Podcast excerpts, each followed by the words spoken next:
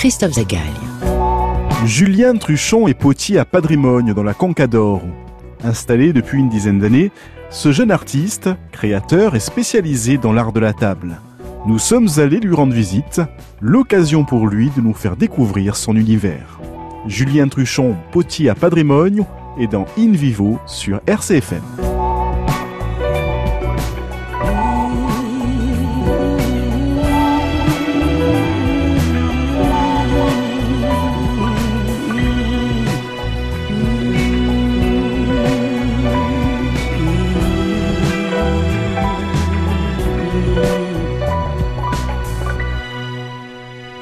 Bonjour, bienvenue dans mon atelier à patrimoine. Je suis installé depuis l'année 2007.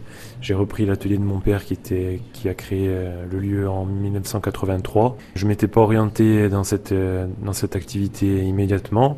J'ai fait des études à Corté, à Montpellier, dans, dans, un, dans un domaine qui n'a absolument rien à voir, qui était plus l'économie et la gestion.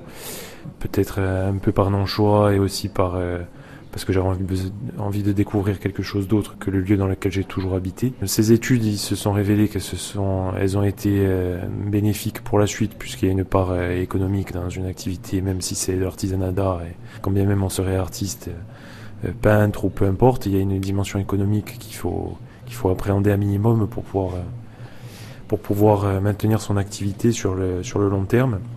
Donc, suite à ça, mon père m'a donné le choix de reprendre ou pas parce qu'il était en âge de partir en retraite. Donc euh, je lui ai dit oui instinctivement, sans trop savoir où j'allais. Pour pouvoir reprendre sereinement l'activité, il fallait que je me forme, et pas uniquement dans son, atelier, j'avais besoin d'apprendre à l'extérieur. Donc il y a un centre d'apprentissage en Bourgogne qui s'appelle le CNIFOP à Saint-Amand-en-Puisé, dans la Nièvre, dans lequel je me suis formé pendant deux ans en apprentissage entre l'atelier de mon père et, cette école, où j'ai pu croiser les connaissances et, donc tout est parti, ma formation de base, s'est faite en, Bourgogne. Après, j'ai un petit peu voyagé par rapport à mon métier. J'ai fait un, séjour au Japon euh, pour appréhender une autre dimension et parce que j'avais besoin d'ouverture sur, sur l'ailleurs.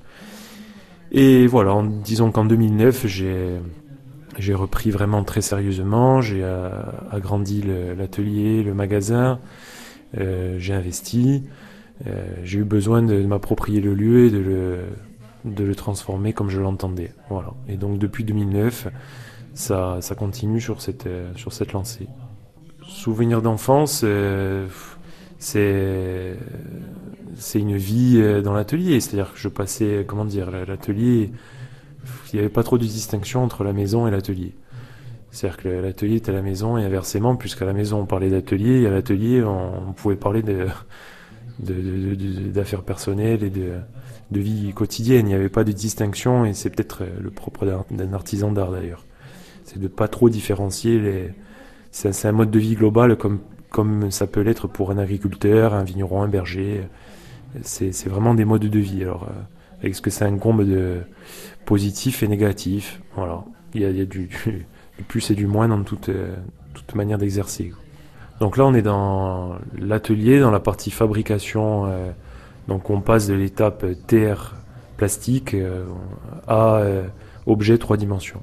Voilà. Donc là on ne parle pas de cuisson, on parle simplement de façonnage, selon diverses méthodes, on peut appréhender par euh, trois trois quatre outils principaux, on va dire.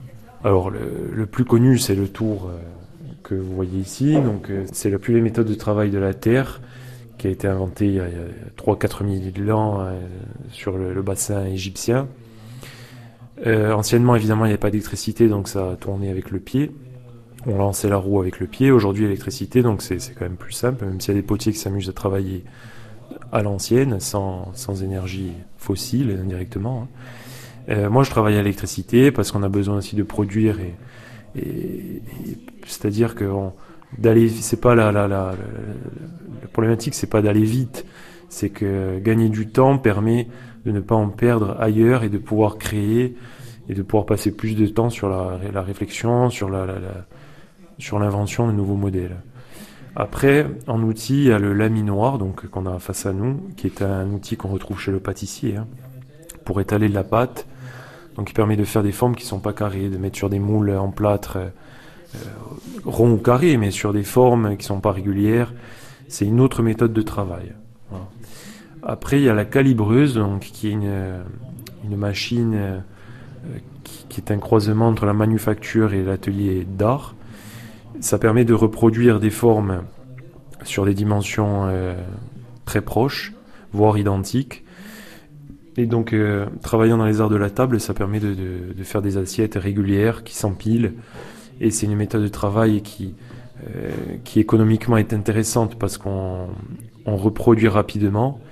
En revanche, la conception des moules et le design, le design des formes est un long travail, voilà, qui amortit sur le temps. C'est-à-dire que concevoir une assiette, ça peut être une semaine de travail où on ne fait rien d'autre que concevoir le moule, le mettre, le mettre au point. Mais après, on peut reproduire rapidement. Donc ça reste entièrement manufacturé. Il n'y a pas d'intervention euh, mécanique automatisée. Donc tout reste fait main, mais on a l'aide, le, support d'un moule, d'où l'accélération de temps. Après, en méthode, euh, après on a la, dimension sculpturale, c'est-à-dire sans aucun outillage, euh, pour poser des anses, euh, pour faire des petits objets de sculpture qui s'apposent à des pièces. Donc là, là, il n'y a aucun autre outillage qu'un marbre et, nos mains. Là, on passe dans, la partie cuisson. Donc là, c'est presque un autre, c'est presque un autre métier qui se rapprocherait plus du métier de verrier. Donc on compose nous-mêmes nos, nos émaux. Certains sont achetés, mais la, majorité sont composés, donc ils sont un mélange de, roches qui sont posés par, euh, le moyen liquide, donc euh, c'est liquéfié à la manière un peu d'une consistance d'une crème. Et cette crème, on la pose avec un pistolet, euh, comme le ferait une cabine de carrossier avec un pistolet. Donc on, le, pulvérise, qui est la méthode la plus régulière et la plus belle pour émailler les pièces. Donc on procède à cet émaillage et après on rentre la pièce émaillée dans le four où elle va subir une cuisson de 10 heures et monter à 1300 degrés. Et c'est à 1300 degrés, c'est entre 1000 et 1300 degrés que la, pièce se transforme, que l'émail fond, que l'émail se, se euh, nappe les, la céramique pour après le son refroidissement devenir parfaitement rigide et imperméable au, à tout liquide et solide à l'usage. Donc il y a deux fours, un four électrique qui permet de faire des pré-cuissons qui ne sont pas l'émaillage mais un pré-travail à la cuisson euh, qui arrivera en, en, seconde étape dans le four à gaz plusieurs jours plus tard. In vivo sur RCFM, dans l'univers de Julien Truchon, potier à Patrimonio. Nous sommes allés à la rencontre de ce jeune artiste dans son atelier de la Concador.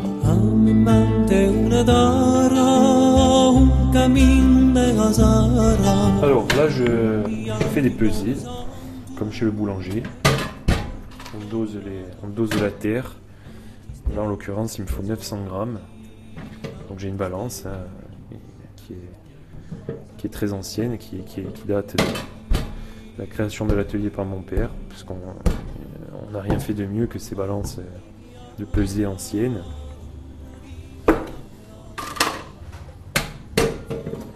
Donc on définit un poids de terre précis qui va nous permettre d'avoir les mêmes dimensions sur les réalisations pour un minimum de régularité. Là, c'est des pièces tournées, donc elles seront de toute manière très irrégulières, mais on veut tendre quand même vers la régularité. Ce qui est un peu le dilemme de, l'artisan, souvent, l'artisan d'art.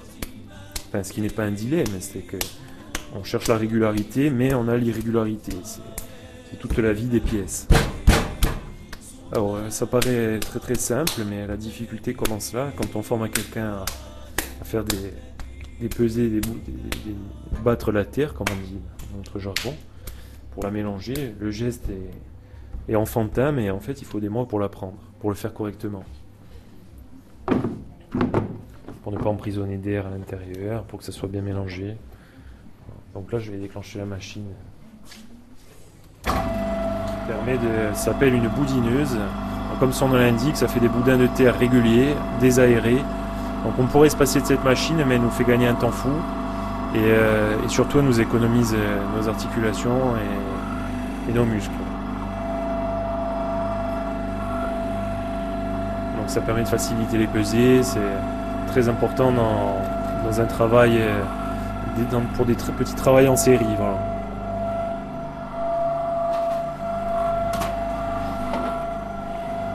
Moi, je travaille essentiellement du grès et un peu de grès porcelainique. C'est la terre la plus résistante pour les arts de la table, qui une fois émaillée euh, peut passer au micro-ondes, au lave-vaisselle, au four. C'est une, une terre qui classée dans les terres haute température et donc qui se resserrent à la cuisson et qui, qui sont très très solides après cuisson.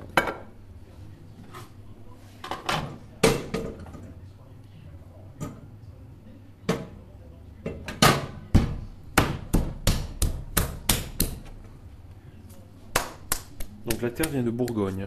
donc on croise les savoir-faire de deux régions. Elle est préparée en Bourgogne et travaillée en Corse. Elle nous arrive sur palette, donc euh, c'est pas des quantités phénoménales. Hein. C'est plusieurs palettes par an. Elle est préparée par, une entreprise qui est l'entreprise du patrimoine vivant, euh, qui, qui a un très très vieux savoir-faire, qui est en Bourgogne, parce qu'il ne s'agit pas simplement d'avoir la terre, il faut savoir la préparer. Qui est un, c'est un métier. Voilà. Si ce serait pas possible de pouvoir la préparer ici Alors, la préparer, euh, préparer peut-être. Encore faudrait-il qu'il y ait. C'est le principe d'une filière. Hein. C'est-à-dire que le bois, euh, c'est comme dans le bois, comme dans toutes les filières. Il faut que derrière, il y ait des artisans qui soient installés. Sinon, il n'y a aucun intérêt à, produire une matière. Donc actuellement, il n'y a aucun, malheureusement aucun intérêt parce qu'il n'y a pas assez d'artisans qui travaillent euh, la terre. On n'est pas du tout. Il faudrait, il faudrait au minimum une centaine de céramistes au grand minimum, et on en est très très loin. Après, l'autre problématique, c'est que les, filons de grès, il n'y a pas de filons de grès recensés en Corse suffisamment importants euh, pour, être, pour être préparés. Ça évidemment, on serait les plus heureux. Hein. On serait très très très heureux de travailler notre terre. C'est pas possible. Donc pour l'instant, c'est comme ça. Maintenant, euh, on ne sait jamais. Hein. si on découvrait un jour un gros filon, pourquoi pas la, préparer, la travailler sur le continent et puis la, la, la réimporter, préparer. Voilà, pour l'instant, on travaille de cette manière. Ce qui, bon, pour moi, n'est pas, pas problématique parce que c'est pas des quantités énormes. Donc, euh, si je devais importer 200 tonnes par an, là, ça me poserait même sur l'indice carbone, sur le sens que je donne à ce que je fais. Aujourd'hui, ça se passe bien comme ça. On a une terre de très très haute qualité, préparée dans les règles de l'art. Donc je suis déjà content de ça. On pourrait déjà même en, faire, en, faire, venir de l'extérieur, mais de piètre qualité, ce qui n'est pas le cas.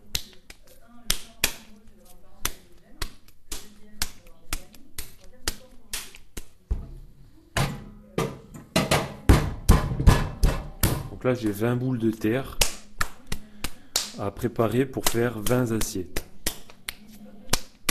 Ça, c'est une commande, commande particulière. Donc là, il faut que j'aille chercher de la terre dans la réserve.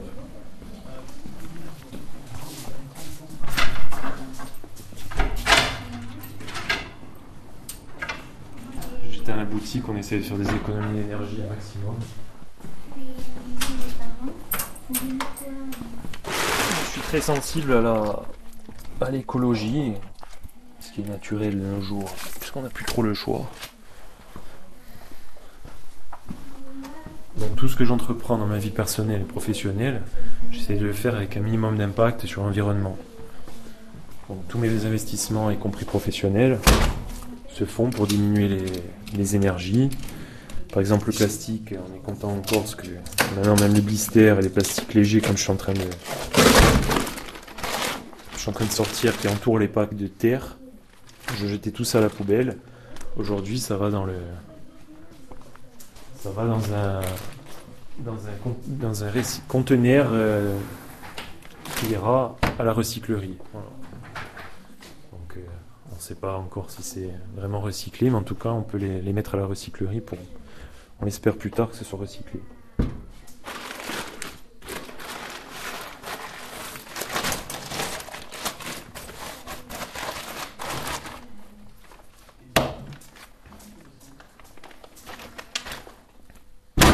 Après, je suis en train de passer les fours à l'électrique. Parce que, parce que à gaz, évidemment, pollue davantage. Même si l'énergie électrique encore, c'est produit avec du pétrole, mais on espère que ça changera. Produit avec du pétrole en, majorité, parce qu'on a quand même quelques centrales hydroélectriques.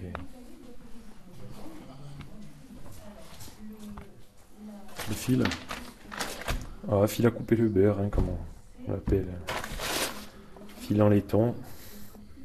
Que mon ami apiculteur m'a passé parce que c'est très dur de trouver du fil à la fois résistant et fin. C'est un fil qui sert pour les ruches. On crée souvent nos propres outils, on adapte. Tout ne se trouve pas dans le commerce.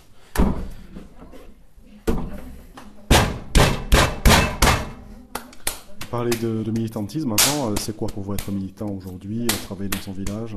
C'est quoi?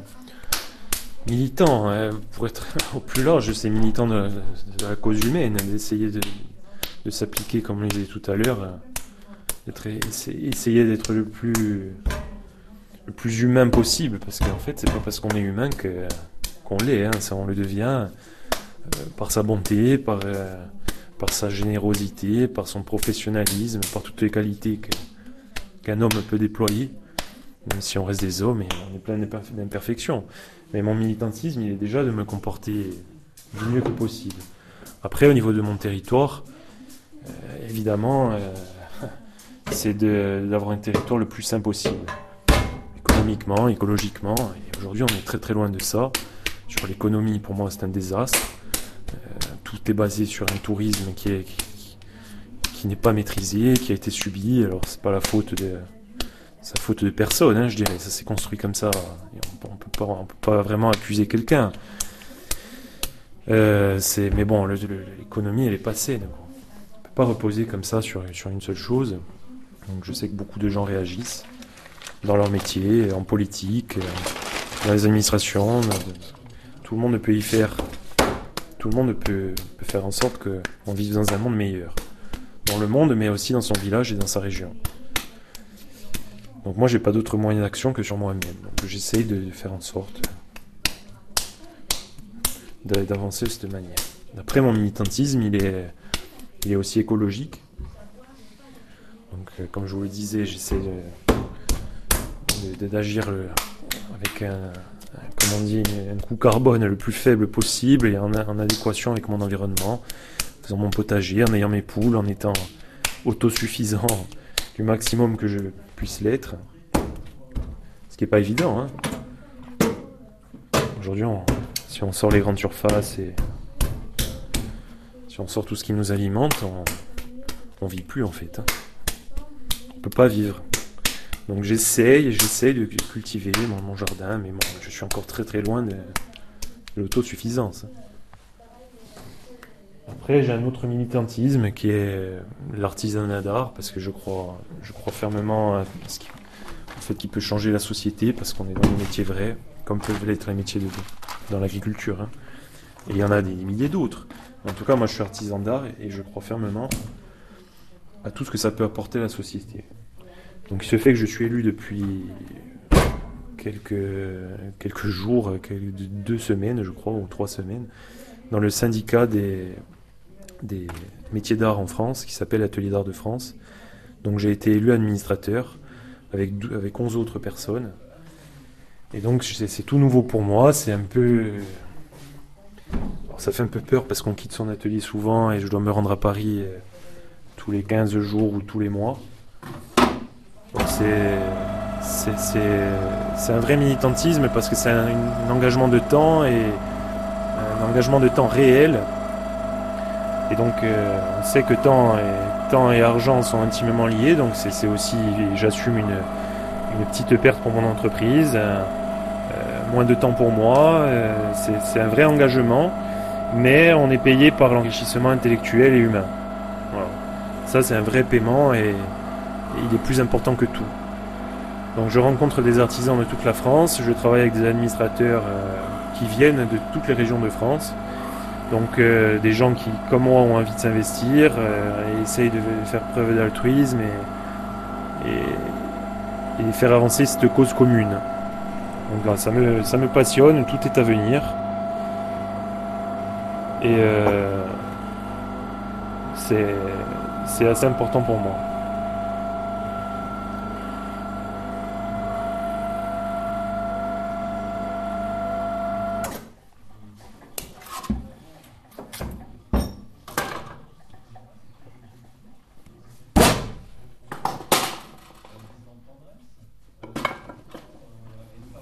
Donc là, je vais compter 1, 2, 3, 4, 5, 6, 7, 8, 9, 10, 11, 12. Donc je dois arriver à 20.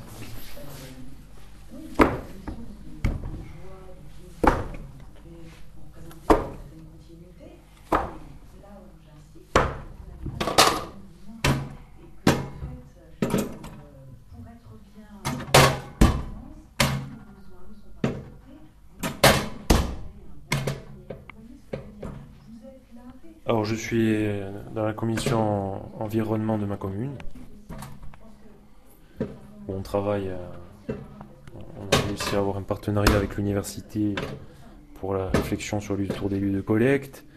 Euh, on travaille sur le compostage, euh, c'est un domaine qui est vaste, même au niveau d'une commune. C'est immense le travail qu'il y a à faire. Donc les élus aujourd'hui sont sensibles comme la population générale, hein, il, faut, plusieurs générations pour changer les habitudes. C'est normal qu'aujourd'hui les gens trient peu.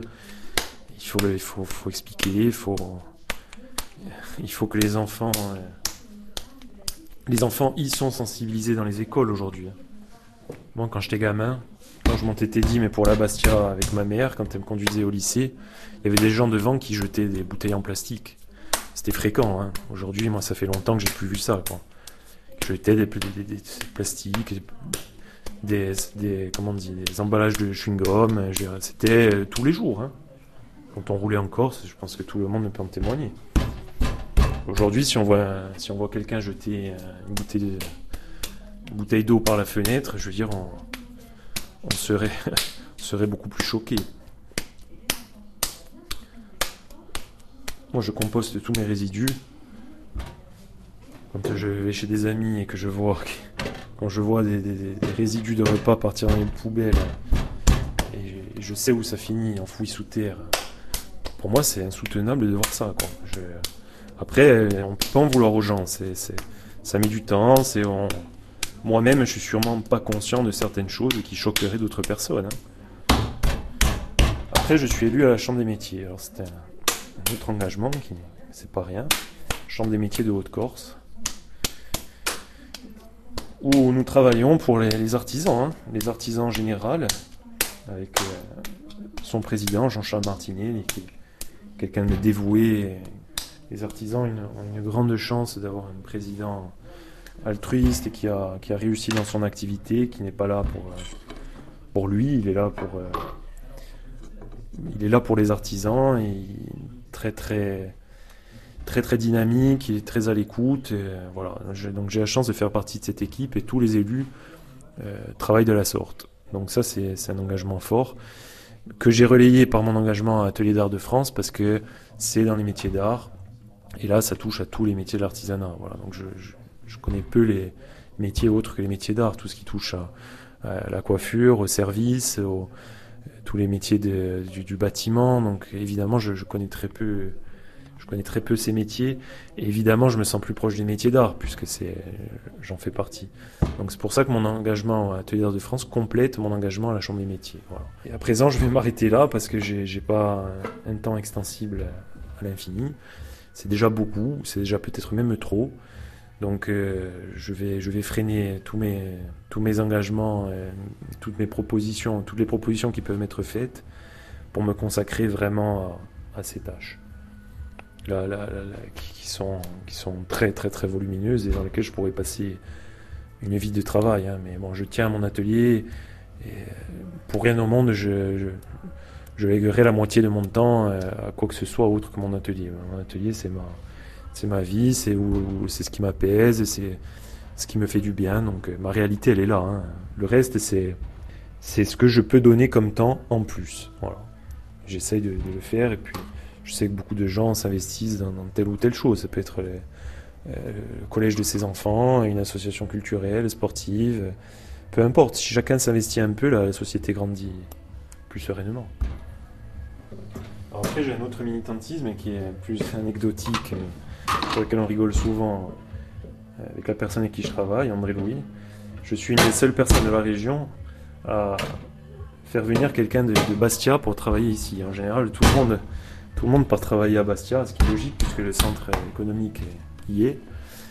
Mais euh, la personne avec qui je travaille vient de Bastia tous les jours pour travailler dans le rural. Comme quoi, c'est possible de faire venir la ville dans, l'activité économique rurale. Ça, j'en suis, suis vraiment très fier. Alors, c'est totalement, totalement anecdotique, mais je trouve ça, je trouve ça marrant.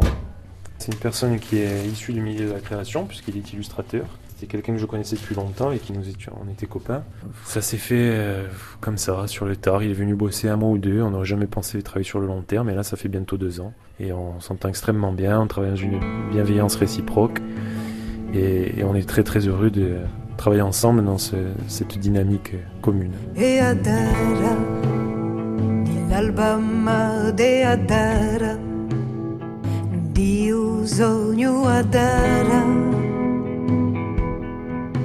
silenziosa e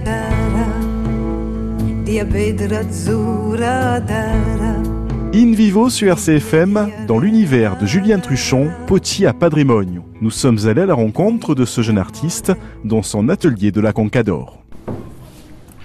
Voilà, donc euh, là on, va, on passe au nettoyage des pièces. Donc après fabrication, nettoyage, ça veut dire enlever les, petites imperfections qui sont issues de la fabrication, que laissent les mains, que laissent les outils. Donc euh, on linéarise tout ça. Ce qui n'enlève rien au travail, aux traces de tournage. Ça enlève juste les petites excroissances de terre euh, pour mieux passer à la cuisson. Un tournage, ça va prendre combien de temps pour une pièce comme ça? Il y a beaucoup de céramistes qui s'amusent à dire 30 ans. même si concrètement, une pièce comme ça, en fait, elle est faite en, en deux minutes. Petite pièce, hein, là, c'est petit. Hein. Il faut, quand on dit qu'il faut 30 ans, c'est un petit peu comme si on demandait à un violoniste euh, combien de temps il vous faut pour jouer euh, ce morceau. Euh, c'est un tel, apprentissage qui est vraiment, vraiment très, très long. Tournage, c'est, je parle d'instrument de musique parce que c'est à peu près la même durée. C'est la même durée. Au Japon, un, maître potier, c'est 10 ans. Comme un maître sushi, comme un maître euh, dans l'art de, la coutellerie. On dit qu'il faut 10 bonnes années. Mais ayant franchi les 10 bonnes années, je peux vous dire qu'il faut plus. 10 ans, pour moi, c'est le minimum pour avoir un tournage correct. Et pourtant, j'avais des facilités de par mon père je connaissais les gestes et j'évoluais beaucoup plus vite que quelqu'un qui, qui venait d'un autre métier. Il y a beaucoup de tâches répétitives, mais on aime ça parce que ça, ça fait partie du mode de vie de l'artisan. On écoute la radio, il y a des amis qui viennent. Maintenant, il y, a des, il y a des périodes où on a besoin d'être seul pour créer. On ne peut pas toute la journée recevoir du monde. Et... Sur le tour notamment Oui, voilà, ça demande pas mal de concentration. Donc, euh, Mais c'est après le, le mode de vie fait que ces tâches qui peuvent être répétitives et qui sont peut-être à la moitié du travail restent des tâches manuelles qui font, qui font du bien au cerveau, qui sont, qui sont agréables. Quoi. je ne suis pas encore un maître zen, hein, très très loin de là. Mais on essaie d'y tendre. Les gens, quand ils voient, quand ils voient de la terre, les, ils voient un potier, ils pensent tous au film Ghost, la sensualité de la terre, le calme. Il y a un rapport aussi, euh, rapport de guerre aussi. Hein, c'est un élément avec lequel on fait une alliance, mais avec lequel on combat aussi. C'est pas forcément un rapport tranquille. Je pense que comme dans, comme dans un rapport humain, il y a toujours une petite part euh, de tension et, une part de paix. je pense que ça fait partie intégrante du mode d'action d'un humain. Et moi, cette partie de tension, je la trouve importante. Parce que sans tension, on a tendance à s'endormir. Alors quand je parle de tension, c'est pas rien d'extraordinaire, mais c'est une préoccupation, un jeu avec, euh, avec la matière. Un potier maîtrise les quatre éléments, hein, l'eau, le feu, la terre et l'air. Mais euh, on a vraiment affaire aux quatre de la même manière. Il y a très très peu de métiers, si vous réfléchissez. C'est peut-être le seul qui a affaire aux quatre éléments. La terre, c'est une évidence. L'eau fait partie intégrante de la terre et je suis en train de m'en servir pour nettoyer la pièce. Elle sèche, elle s'évacue au séchage, donc l'air. On a besoin de la terre pour, euh, pour faire sécher. On a besoin de l'air pour faire sécher la terre. On a besoin de l'air pour les cuire, qui mélangé au gaz va devenir, euh, source de chaleur et d'énergie.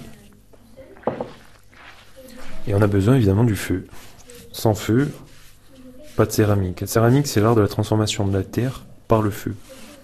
Donc les quatre éléments sont nécessaires. En tous les cas, on les travaille à égalité. Donc l'étape de ces pièces, ça va être d'abord le séchage complet. Bon là on peut rien faire, on attend. Entre deux jours et, un mois selon l'épaisseur, la taille des pièces. Après c'est la pré-cuisson, environ 1000 degrés, pour nettoyer le support de ces, de ces particules euh, qui seraient néfastes à la seconde cuisson, du soufre, du carbone, des, résidus, euh, des restes d'eau. Après, on émaille. On pose, l'émail, euh, comme je vous l'expliquais, qui est un mélange de, minéraux et d'oxydes métalliques qui donne la couleur. On cuit et on défourne. Et puis après, il y a toute l'étape euh, qui fait vraiment partie de la création. On ne s'arrête pas au défournement, c'est pas terminé. Parce qu'après, il y a la mise en valeur et le sens qu'on veut donner aux pièces. Que deux pièces sorties de, sorties de deux ateliers différents sont deux pièces différentes parce qu'elles sont pas sont pas vendues de la même manière. Elles sont pas mises en scène, elles sont pas euh, réfléchies.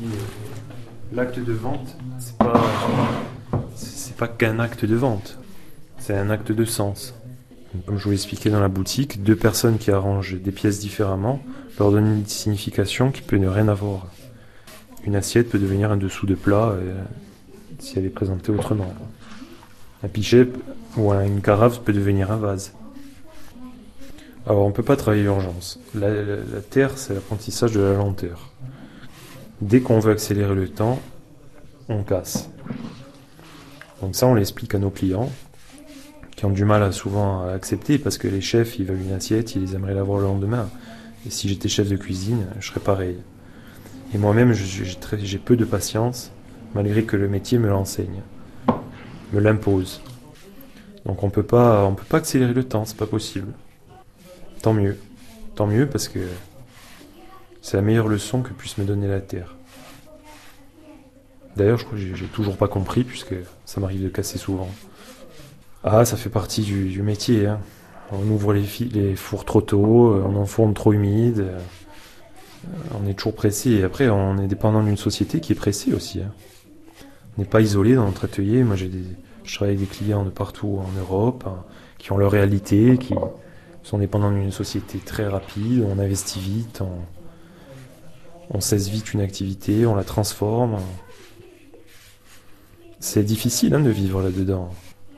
Les anciens étaient peut-être plus heureux de ce côté-là parce qu'on on quand notre cerveau essaie de se mettre à la vitesse d'une d'une machine, il ne peut que souffrir. La vraie vitesse, c'est celle de la nature. Je sais plus qui c'est qui disait Regarde, grandir une fleur de lys n'est ni une pousse ni une force. L'enseignement est d'un. Quand on a les végétaux, tout, n'est que vie et visuellement ça paraît statique et pourtant ça grandit. Après, il y a une part de, spiritualité aussi dans un, atelier, enfin ça peut être souvent le cas. On s'aperçoit que les choses arrivent, enfin dans un atelier et ailleurs d'ailleurs, les choses arrivent rarement par hasard. J'essaie de tirer enseignement de, de tout ce qui peut arriver dans ma vie. Un jour, un céramiste qui travaillait chez nous euh, m'a vu faire tomber une pièce. J'avais une vingtaine d'années. Elle s'est écrasée sur le sol. Donc moi, qu'est-ce que j'ai fait? Je, l'ai ramassée et je l'ai jetée. Enfin, je l'ai recyclée plutôt parce qu'on n'a aucune perte. Je l'ai prise et au moment où je l'ai prise, il savait très bien que j'allais la remettre en, en motte, la refaire devenir terre basique. Il m'a dit non mais pourquoi tu regardes pas? Et ça a été une des plus grandes leçons dans, mon métier. Il m'a dit, il m'a montré que je ne regardais pas. C'est quand même un, comble pour un, artisan d'art. Donc euh, il n'est pas allé plus loin. J'ai compris, ça a orienté toute, ma, toute la suite de ma production. C'est-à-dire qu'un pot qui tombe, on nous apprend que c'est mal. Mais un pot qui tombe, c'est peut-être euh, la création de demain. De la même manière que, le vaccin contre la rage a été inventé. Si on n'écoutait jamais ce genre de choses et qu'on les qualifiait de mal, de mauvaises, on n'avancerait pas. Il n'y a rien de mal ou de mauvais ou de bon qui puisse arriver. Il n'y a que des choses qui arrivent. Il y a un enseignement dans toute, dans toute chute. Hein. Donc j'essaye, j'essaye de, enfin, j'essaye. Je, j'oublie rarement et j'y pense, j'y pense souvent quand il arrive quelque chose. Et je parle de spiritualité parce qu'on se rend compte que, du coup, on a l'impression qu'on, cultive ça et je le vois pas comme une impression. C'est que ce qui est arrivé euh, me permet de passer à la phase d'après de manière beaucoup plus fluide. Et à un moment, on a l'impression de ne plus choisir. C'est-à-dire le, le, corps a fait son choix avant qu'on, avant qu'on l'intellectualise. Et je trouve ça agréable, et le moment où on, ne choisit pas. Alors choisit pas, c'est pas subir, euh, enfin je le vois pas comme subir la vie, hein. C'est se servir des opportunités pour rebondir sur le futur. Pendant 20 ans, j'ai suivi mes parents sur les foires, notamment foires rurales en Corse. Et je ne supportais pas rester derrière un stand à attendre. C'est quelque chose qui me, qui me prenait toute mon énergie et j'avais plus, le temps passait, plus j'avais horreur de ça. Et quand j'ai repris l'atelier, ma philosophie de vente, elle a été très simple. A été de me servir des réseaux sociaux, d'internet, de tous les moyens que j'avais à ma disponibilité pour communiquer, mais ne jamais, jamais attendre. J'ai horreur de ça. Et euh, malgré que j'aime beaucoup les, foires, hein, ben, mais j'aime beaucoup les foires d'un point de vue euh, plus alimentaire. Je trouve ça extraordinaire sur le principe de marché. Voilà, je trouve que ça fait vraiment sens. Mais aller mettre de la céramique dans une, dans une foire ou dans, dans un marché, pour moi, ça fait pas sens. Moi, j'ai toujours préféré communiquer par le net pour que les gens viennent à l'atelier. Là, ils font la démarche de découvrir un univers.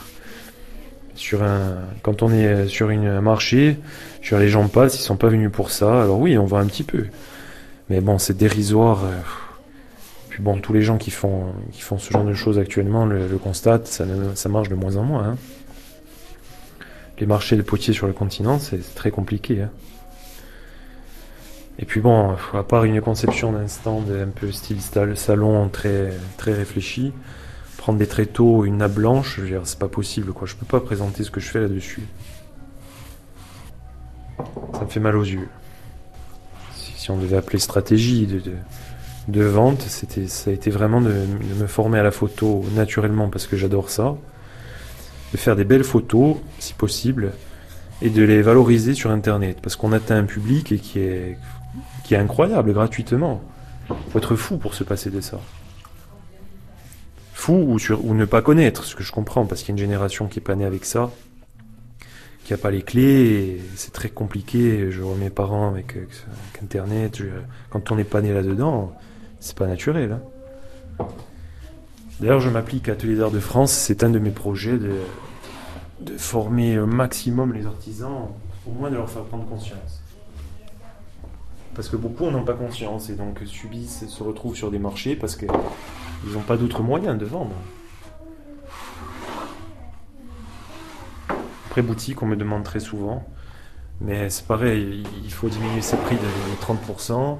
Je veux dire, moi, je n'ai aucun intérêt. On, travaille à deux ou trois et j'ai toute ma fabrication dans ma boutique et auprès des restaurants.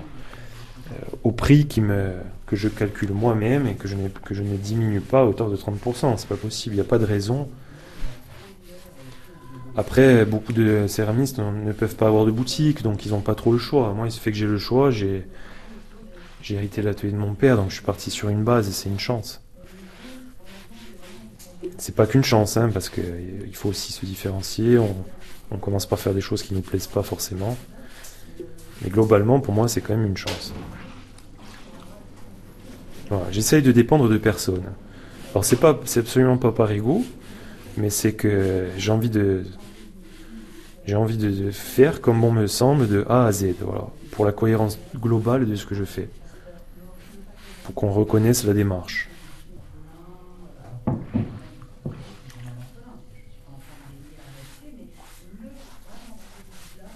Donc là, je nettoie des vases. J'en ai un en commande, et souvent quand j'ai une pièce en commande, je profite pour en faire plein d'autres qui serviront au magasin.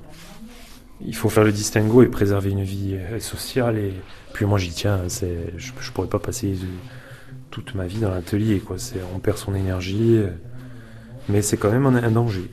Parce que par exemple, quand on fait des pièces le vendredi, il faut un suivi le samedi. Donc le samedi, on est quasiment obligé de travailler. Par contre, je me fixe à prendre au moins le dimanche sans rentrer dans l'atelier. Malgré qu'en fait, je suis obligé d'y rentrer pour le suivi de séchage, de cuisson. Voilà, donc mes vacances, c'est mes engagements en fait. J'ai pas. m'arrive de voyager, je pars souvent une fois par an, pour, euh, pour marcher souvent. Mais globalement, quand je suis là, il faut que je m'en aille. Sinon, si je suis là, je suis dans l'atelier. Donc mes loisirs, c'est mes engagements que ce soit à la Chambre des métiers, que ce soit à l'Atelier d'art de France. Je relis souvent l'utile et l'agréable.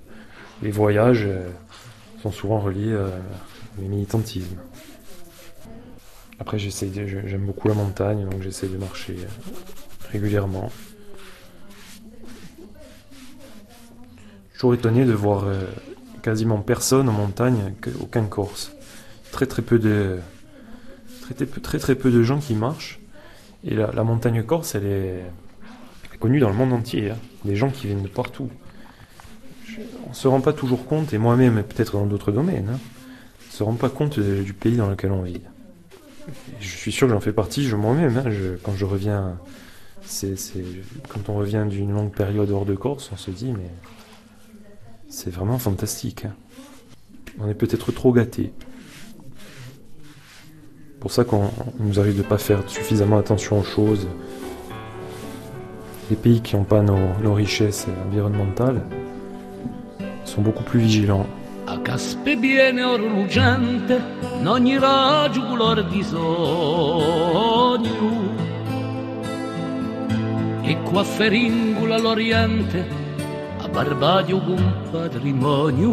Vivo sur RCFM, dans l'univers de Julien Truchon, potier à patrimoine.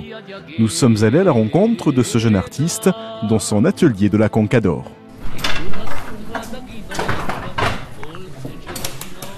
Voilà, donc la boutique sous sa forme actuelle, je l'ai finie en 2009. Donc on a investi anciennement, c'était deux fois plus petit.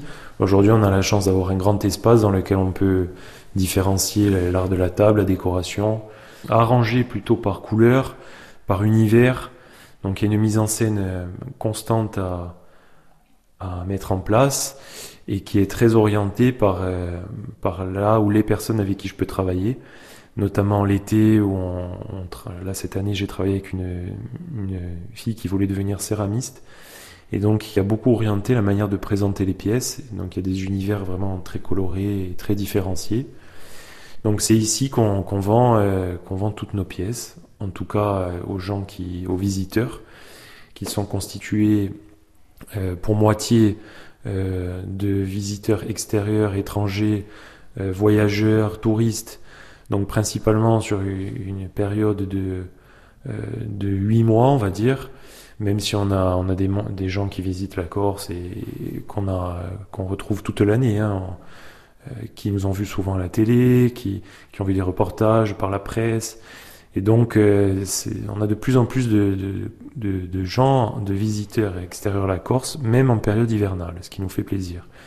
Et pour l'autre moitié des visiteurs, donc c'est des locaux, des gens qui sont habitués ou qui le sont pas, qui ont découvert notre travail, souvent sur les réseaux sociaux, qui viennent découvrir l'atelier qui, qui commencent à acheter une pièce, qui continuent leur service et donc, euh, on a beaucoup de gens en périphérie de patrimoine, donc notamment région bastiaise, qui sont nos clients et qui sont fidèles et qui nous suivent, qui suivent les créations euh, beaucoup sur le net et, et qui souvent viennent à l'atelier en sachant déjà ce qu'ils veulent et, Ils ont repéré, ils connaissent souvent le nom de la pièce, les, les émaux.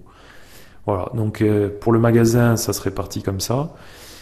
Et on a 50 autres pourcents, on va dire, de la production qui n'est pas destinée au magasin qui est destiné aux restaurants, puisqu'on travaille dans le domaine des arts de la table et on conçoit les vaisselles de nombreux restaurants en Corse et, et sur le continent et un petit peu à l'étranger.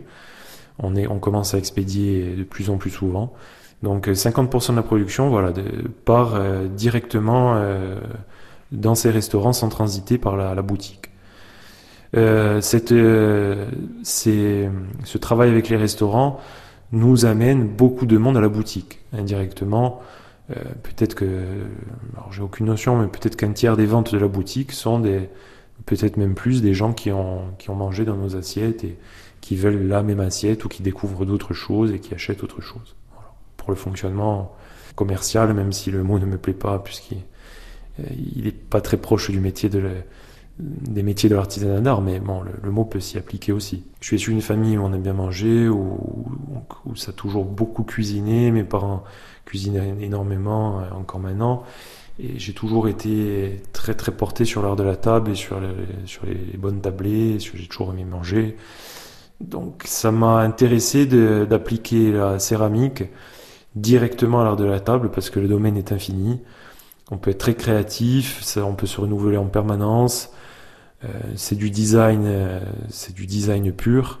Je trouvais ça fantastique de pouvoir croiser le design et, soi-même faire les pièces, c'est-à-dire ne pas envoyer des dessins à des manufactures, pouvoir travailler du dessin à la réalisation sans transiter par personne.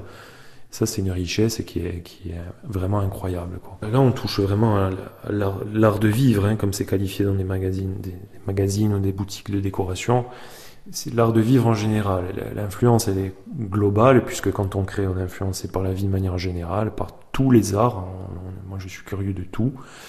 Maintenant, concernant l'art de la table, déjà, il faut aimer manger, quoi. Déjà, il faut aimer ce plaisir de la vie. Je suis porté à me faire plaisir dans des restaurants. Ma compagne aussi aime bien manger, donc euh, c'est c'est une influence permanente. Je cuisine beaucoup, je m'intéresse aux produits. Mes amis sont agriculteurs son producteur. Donc c'est si on a besoin de forcer la chose, c'est pas naturel. Là, en l'occurrence, pour moi, ça a toujours été naturel. Donc ça m'amène directement à, vouloir à savoir ce que je veux créer, sans forcément avoir besoin d'aller chercher dans des magazines, savoir ce qui se fait. C'est instinctif parce qu'en voyageant et en mangeant, en, découvrant, en rencontrant des gens, euh, tout se fait très très naturellement. Voilà, il n'y a aucun effort euh, de ma part. Les couleurs, euh, alors on est forcément orienté par euh, une tendance euh, qu'on ressent justement lors de nos voyages, ou en parlant avec les gens, ça peut être en, lisant, en regardant la télé, en, allant au cinéma. Mais après, l'évolution, au-delà de ça, elle suit des... Par exemple, il y a une période où je faisais beaucoup de noir, il y a plusieurs années. À un moment, j'en ai eu marre. Et naturellement, je suis allé plus vers des choses colorées. Après, j'en ai eu marre des couleurs intenses. Je reviens sur des, enfin, je reviens pas. Je viens sur des couleurs assez pastel. Et euh, là, depuis euh, un an, on va dire, je vais beaucoup vers le blanc. Et puis un jour, j'en aurai marre du blanc et on ira vers autre chose. Hein. C'est souvent on se lasse de on se lasse d'une tendance et on passe à une autre. C'est un cheminement pareil qui n'est pas qui n'est pas du tout forcé, qui se fait naturellement. Alors, déjà, premièrement, souvent, ils viennent par bouche à oreille parce qu'ils ont entendu parler, euh, ils savent que l'atelier travaille dans l'art de la table. On n'est pas beaucoup en Corse, donc euh, ils s'adressent à nous parce qu'ils savent qu'on leur, on leur a dit qu'on peut être flexible, qu'on s'adapte à leurs demandes. Donc, concrètement, une fois qu'ils nous ont appelés, que je rencontre soit le chef, soit le propriétaire de l'établissement, et souvent les deux, euh, ils ont une demande qui est souvent imprécise. Et euh, d'ailleurs, c'est ce qui est intéressant, parce que s'ils viennent avec une demande euh, au centimètre, à la couleur près, pour moi, il n'y a aucun intérêt. ils ont conscience que c'est le croisement des savoirs et le croisement des idées qui vont, euh, qui vont donner une pièce qui aura une plus-value d'âme croisée. Donc, ils arrivent avec des volontés floues de couleur, de, de taille. c'est souvent le chef a envie de faire un dessert. Donc euh, souvent ils regardent ce que je ce que, ce que moi déjà je propose parce qu'on peut pas tout inventer, je peux pas mettre au point une couleur en 15 jours pour un restaurant. Hein. Donc ils observent déjà ce qu'on fait. Et puis après, par la discussion, on arrive à, on arrive à quelque chose qui est, qui est, qui est très intéressant parce que, comme je vous le disais, c'est vraiment une création qui aurait pas pu se faire si j'avais réfléchi tout seul ou si lui avait réfléchi tout seul. Donc c'est vraiment ce qu'on appelle une synergie, 1 hein, plus 1 égale 3.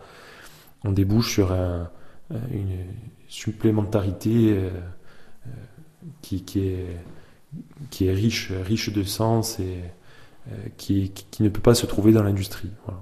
Comment de, alors forcément on travaille des restaurants qui ont, qui ont souvent une belle renommée, donc c'est beau d'être d'être d'être demandé par des restaurants qui qui ont su créer une qualité, qui ont su avoir une belle clientèle, qui mettent en valeur la Corse.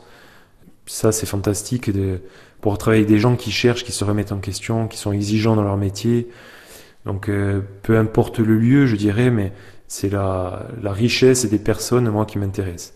Maintenant, c'est vrai que quand on est demandé euh, dans des restaurants, même à l'extérieur de la Corse ou euh, à l'étranger, c'est beau parce qu'on se dit que ils ont réussi à nous trouver. Je veux dire, il y a beaucoup de l'art de la table. Je veux dire, dans les assiettes, on peut en trouver de partout dans le monde, quoi.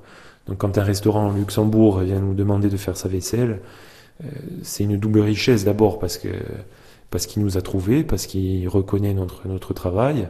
On lui a parlé de nous, et puis après, moi, ma fierté, c'est d'envoyer des palettes ou, enfin, j'en ai pas envoyé des, des centaines, mais envoyer des palettes ou des colis à l'extérieur de la Corse parce que c'est de l'exportation c'est de la, c'est de, des liquidités qui reviennent en Corse et moi, par militantisme, je préfère que l'argent arrive en Corse plutôt qu'il parte. Donc euh, ça, j'essaie d'appliquer ce que j'aimerais comme fonctionnement pour la Corse. Comme, comme le disait Mandela, ne désire pas le changement du monde autrement que par ton propre changement. Voilà. On peut pas changer les gens, en revanche, on, on peut pas changer non plus un pays, mais on peut, on peut appliquer à soi-même ce qu'on aimerait pour, euh, pour sa terre. Donc c'est ce que j'essaye de, de m'appliquer. Voilà, c'est pas pas facile tous les jours, ça demande beaucoup de remise en question, ça demande du travail, euh, de l'abnégation, mais mais je suis fier et, heureux de travailler de cette manière. C'est toujours excitant de, de, pouvoir travailler avec des gens qui sont pas de notre culture. Voilà. Euh, plus la personne est différente, plus elle va m'apporter, plus je vais lui apporter. Donc euh, ça c'est la vraie richesse de la vie. Hein. Il n'y a pas besoin d'être dans l'art de la table, peu importe euh, le métier dans lequel on travaille, c'est toujours euh, très très agréable de croiser les expériences et euh, les vécus et d'émerger sur des créations qui pour le coup vont être vraiment des mélanges de, cultures. Donc il n'y a pas de nécessité économique parce que j'aurai suffisamment de travail avec la Corse, mais mon intérêt culturel fait que je, ressens ce besoin de travailler avec l'extérieur. Même si l'extérieur commence euh, hors de ma maison. Hein. On peut très bien travailler avec un restaurant qui est à 10 km de chez soi et découvrir un univers et des personnages qui nous font voyager autant que si on était parti au Japon euh, ou ailleurs. Hein. Le voyage, il commence euh, en ouvrant sa porte.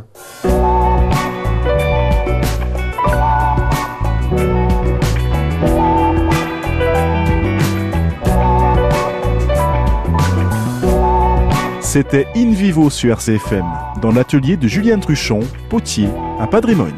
In Vivo, à réécouter en podcast sur bleurcfm.fr.